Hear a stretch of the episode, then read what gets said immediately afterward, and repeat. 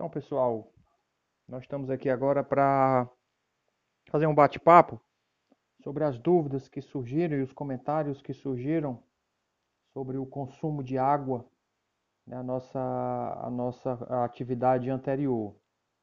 Então vamos lá.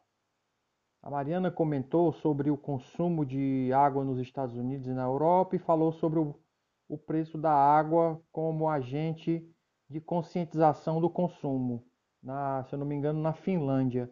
Isso também é muito verdadeiro, porque o preço da água na Europa é bastante elevado. Então ele tem um preço real, então o consumo da água ele é regulado e isso é um dos instrumentos de, de, de gestão da água, é a questão do preço. Então, obviamente que a nossa situação aqui é um pouco diferente, porque nós temos pessoas, nós temos uma desigualdade social muito elevada, né? Então a gente tem que ter muito cuidado com as pessoas menos favorecidas para que elas não passem sede, não, não passem necessidade com relação a isso. Mas isso é verdade, Mariana. É, o consumo na Europa, ela, ele é além da questão cultural, da questão de respeito ao meio ambiente, passa também pela questão do preço, tá? Foi falado também sobre o instituto que o, algumas, algumas estatísticas foi foi trazida algumas estatísticas é, do Instituto Trata Brasil.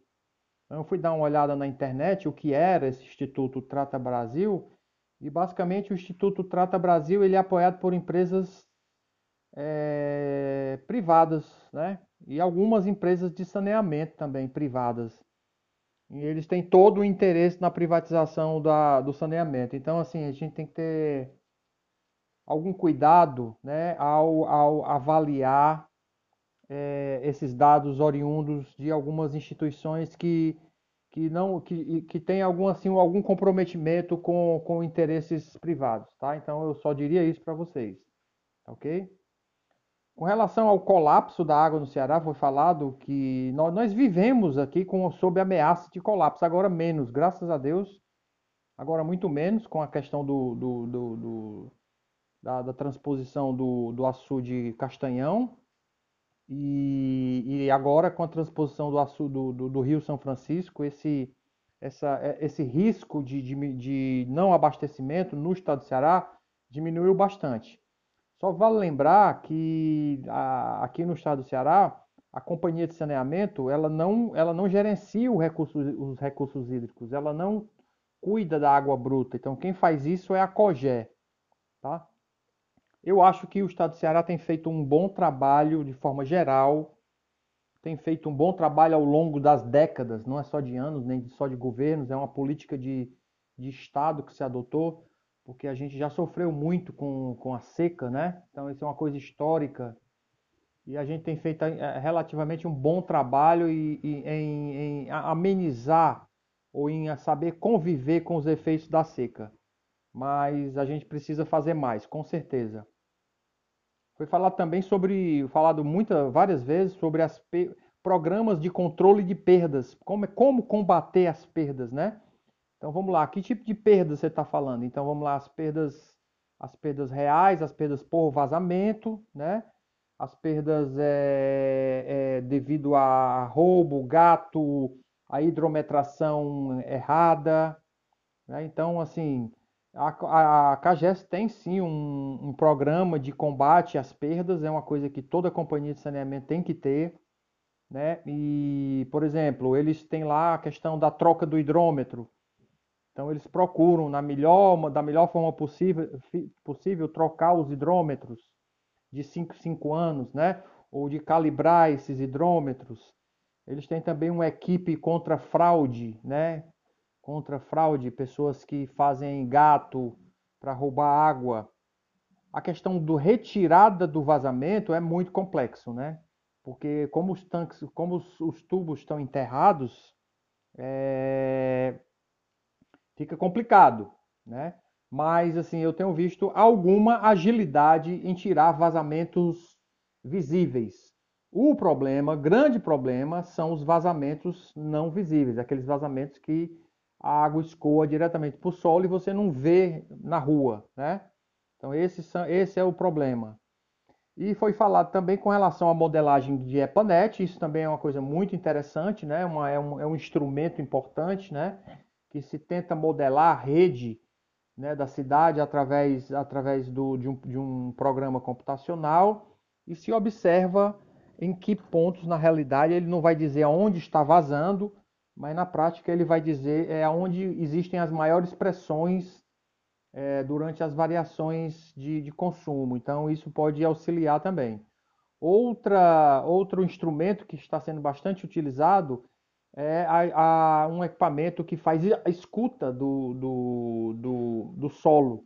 Né? Então, é um, é um microfone poderoso que você passa por cima da rede e que ele detecta vazamentos ocultos, né? aqueles vazamentos que você não vê na superfície mas isso exige uma, um trabalho à noite por conta do, do, do ruído do, de background e tal, e é um pouco perigoso também, né? Foi falado também na questão do consumo de água na pandemia, né? Que houve um aumento no, na higiene pessoal e as pessoas também passaram a ficar mais em casa, né? Então, realmente é, é um fato que houve um aumento e da, do consumo de água, mas por outro lado, também deve se observar que houve uma diminuição de água nas repartições públicas, nas lojas, nos restaurantes, nas, nos shopping centers, até mesmo nas indústrias, né? Então, assim, não sei se de forma global a, a, a, o consumo per capita é realmente, realmente aumentou de forma geral. Tá? Foi, foi indagado sobre a questão do horizonte de projetos, se os horizontes de projetos têm sido respeitados. Isso é muito complicado de se falar, porque realmente a, a, gente, a gente planeja para 20 anos, mas isso, esse planejamento está acoplado ao planejamento urbano, né? Então, se o planejamento urbano ele não for respeitado, como é que eu vou respeitar o planejamento da, das unidades de tratamento e distribuição de água?